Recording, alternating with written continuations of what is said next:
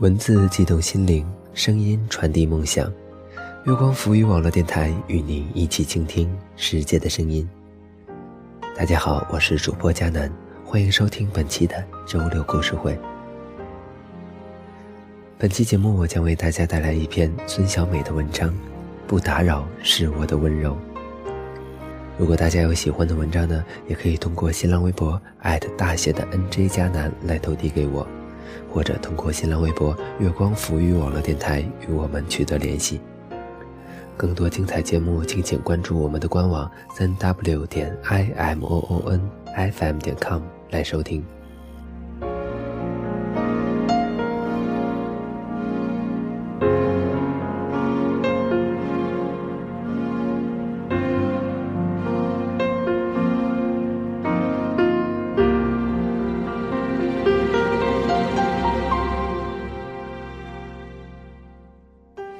打扰是我的温柔。作者：孙小美。中秋的时候，我回了一趟老家，小镇很萧条，几乎只剩下老人。我在菜市场门口打包各种特产的时候，听到了一声尖叫，然后我看到了杨妈妈，她惊喜地看着我，又惊喜地不顾我的回答。自顾自地说：“所以我知道了杨家乐结婚的消息。”他摸着我的手说：“小七呀，别折腾了，好好成家吧。”我顿时很丧气，怀着长辈的期望，慢慢往家里走。过了一会儿，我收到了一条陌生号码的信息。我妈说：“你回老家了，你过得还好吗？”我并没有回。一二三四五六七，有多少年过去了呢？一，二零零六年七月十二日下午，下大暴雨，我坐在门口的屋檐下，没带钥匙。杨家乐，你提着一把黑色的大伞，笑盈盈地跑下楼来，坐在我的旁边。我得承认，那天我的情绪特别亢奋，雨点儿溅湿了我粉色的小背心，微微露出里边老土的奶白色胸衣。我发现你的耳朵红了，然后迅速地蔓延到脸颊。你问我是不是报了华工，我眯着眼睛说：“是啊。”你就傻兮兮地笑了。事实上，我对你说了谎。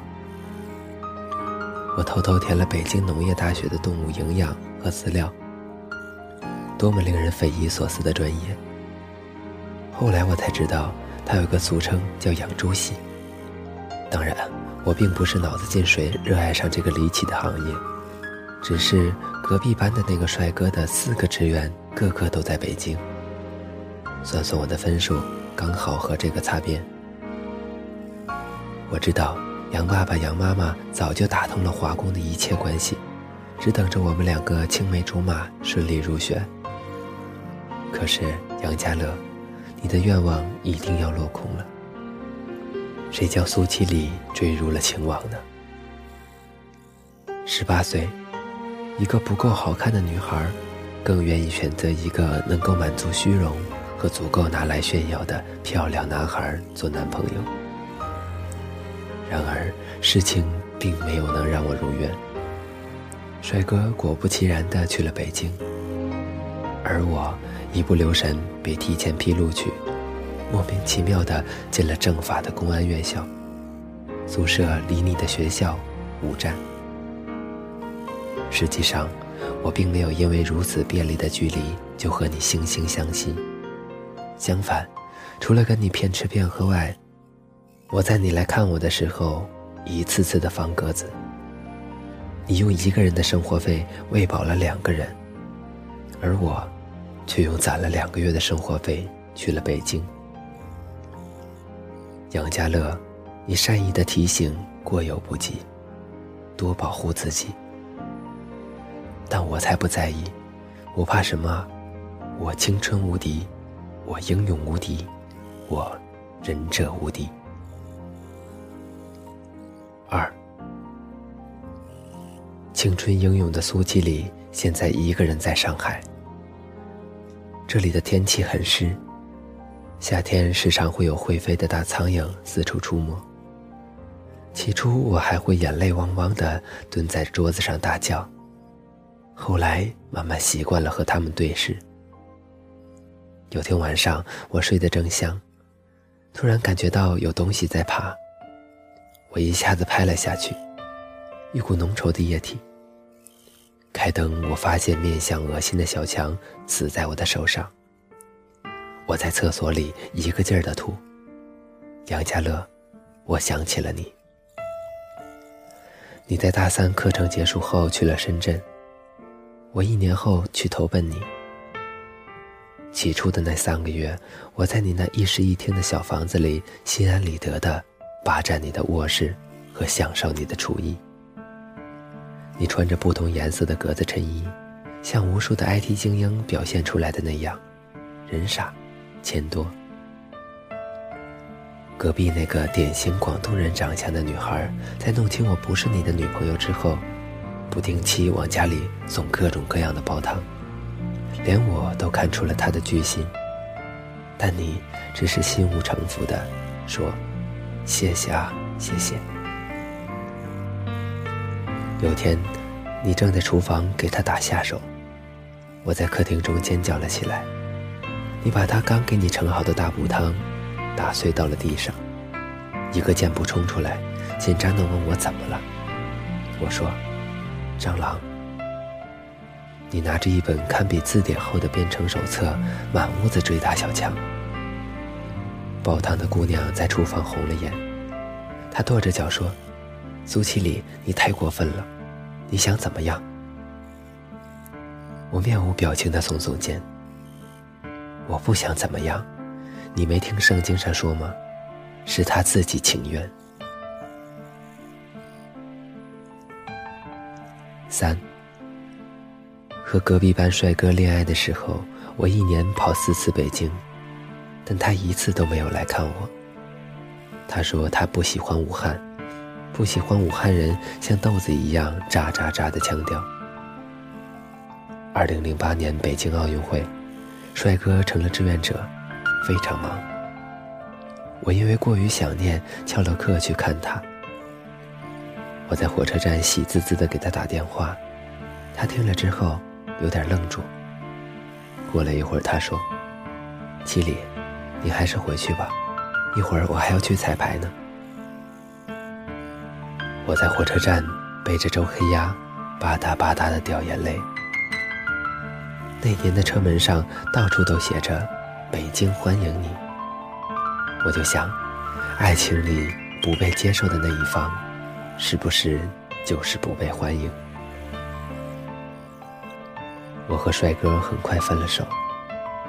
那一年的奥运会开幕式特别精彩，我跟着一拨人没日没夜的。喝酒看比赛，因得点伤痛颓废的气质，我吸引了戏里的那个长得像吴彦祖的小白脸。我们在从吃饭、逛街、看电影到牵手接吻的一个月后，我问他：“你会爱我一辈子吗？”他回答说：“永远。”于是我答应了和他同居的要求，跟他搬到了校外。我知道。那次你来看我的时候受到了惊吓，我穿着邋遢的衣服跟小白脸儿在脏兮兮的屋子里抢电脑。我本想收拾一下接待你，但你何时没见过我的狼狈？结果最后竟然是你请弹尽粮绝的我在学校最好的馆子里吃饭。你虽然给我点了我最爱吃的剁椒鱼头，但你又嘱咐我。少吃重口味，对身体不好。我一向知道你的口味清淡。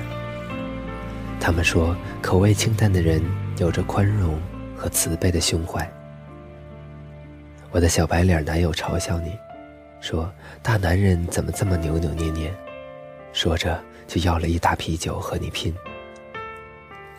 你一口气吹掉一瓶之后，就再也不理。喝多了的他骂你算什么男人？但我知道，你是真瞧他不起。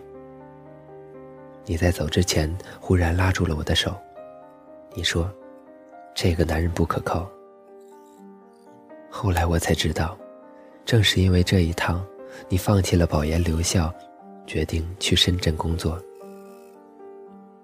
你大概是实在不忍心看着我悲惨。杨家乐又被你说中了。两个月后，我跟小吴彦祖在学校的游戏厅门口动手，他恶狠狠地把我推倒在地，然后拿着我们最后的二百块钱进了游戏室。那里面有一台名叫“苹果机”的赌博机，他已经在里边输掉了一个月的生活费。我躺在地上，捂着肚子，痛得站不起来。原来我已经怀孕两个月了。他两手一伸，吐出了两个字：“没钱。”后来是你从深圳飞过来，你把我从那个沼泽一样的小房子里拉出来，并且狠狠地打了小白脸。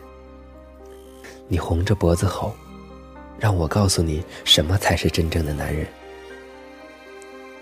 我站在一边，无声地看着你们厮打。旁边看热闹的人小声嘀咕。这个女生怎么这么怪，连哭都没有声音？我只是觉得，我没有资格哭出声音。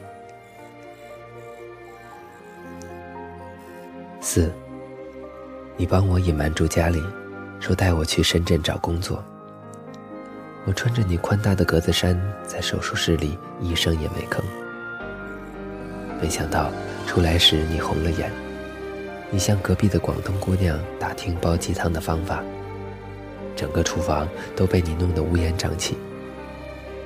我说你干嘛费那劲儿啊？我是贱命一条，不值得吃那么好的东西。你咬牙切齿地哼出几个字，这是你第一次对我凶，但你却在凶完了之后为我喝汤。广东姑娘来找我，她红着眼睛说。苏七里，你自己可以重复那些所谓喧嚣的美丽，但杨家乐没必要为你收拾残局。他说：“我爱杨家乐，我不能让你挥霍他的生活。”我扭头问：“你爱他什么？”他说：“我爱他有责任感，能担当。”等我身体好起来的时候，我跟你提到了搬家的事情。你听了之后什么都没说。晚上，你叫我和你一起看碟，《阿甘正传》。我当然知道你的用意，于是故意不上你的当，看得嘻嘻哈哈，没心没肺。当演到珍妮接受阿甘的求婚时，你适时的从后面抱住我，你说：“我们在一起吧。”其实这一点也不像个好时机。你决心在这个时候捡起我，多么像一场怜悯的慈悲。我得承认我的硬心肠，还有我的大自卑。这坚挺的两项指标，足以让我不理会你手指缓缓移动的温柔。我说，珍妮一点也不爱阿甘，她会和阿甘在一起，完全是为了逃避和救赎。我说，杨家乐。我一点都不爱你，因为不爱你，所以你对我的好全部变成了重重的负担。因为回报不了，所以我不要。一个人若总是对你太好，但你又不能回报他，那么就只剩下一个出路：逃离。杨家乐，我在离你这么远的距离，想念你的清淡和强大。想念如此美好，又这样没有负担，比爱安全多了。你说呢？五，我们的最后一次关联，是我去看五月天的演唱会。我在唱《温柔》的时候，发了一张星光点点、海蓝晕晕的微博。我顺手写：“不打扰，是我的温柔。”过了一会儿，我发现有一个马甲转发我的微博，点进主页一看，空荡荡，只有一条。他说：“我有一个认识了很久的女生，特别喜欢闯祸，但我知道她特别脆弱。别人不对他好，他就不知道对自己好。可是，我总是记得十五岁那年，他告诉我，心律不齐，只能吃清淡的时候。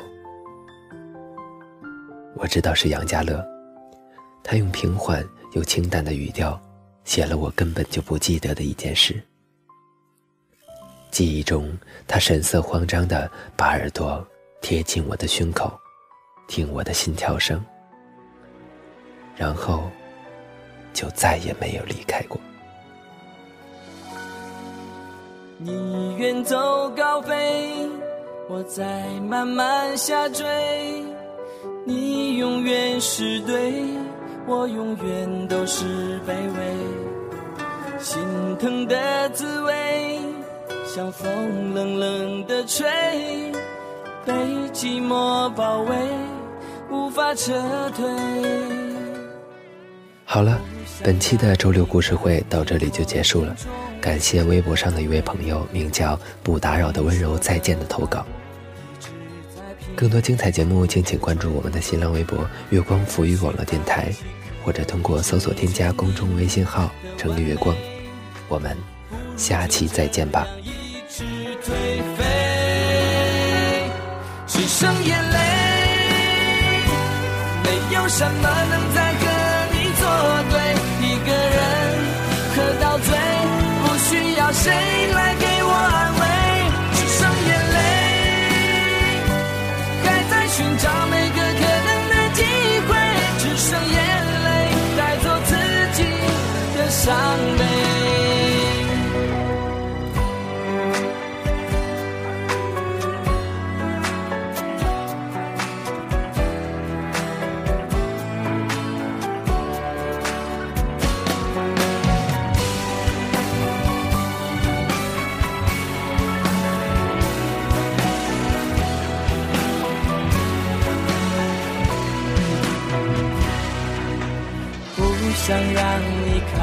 见我眼中的狼狈，你说的爱我一直在拼命的追，也许放弃可以成全你的完美，不如就这样一直颓废，只剩眼泪，没有什么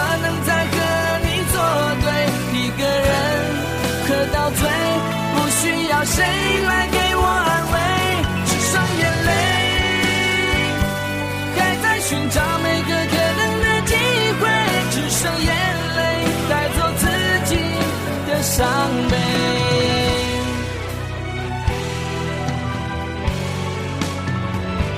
只剩眼泪，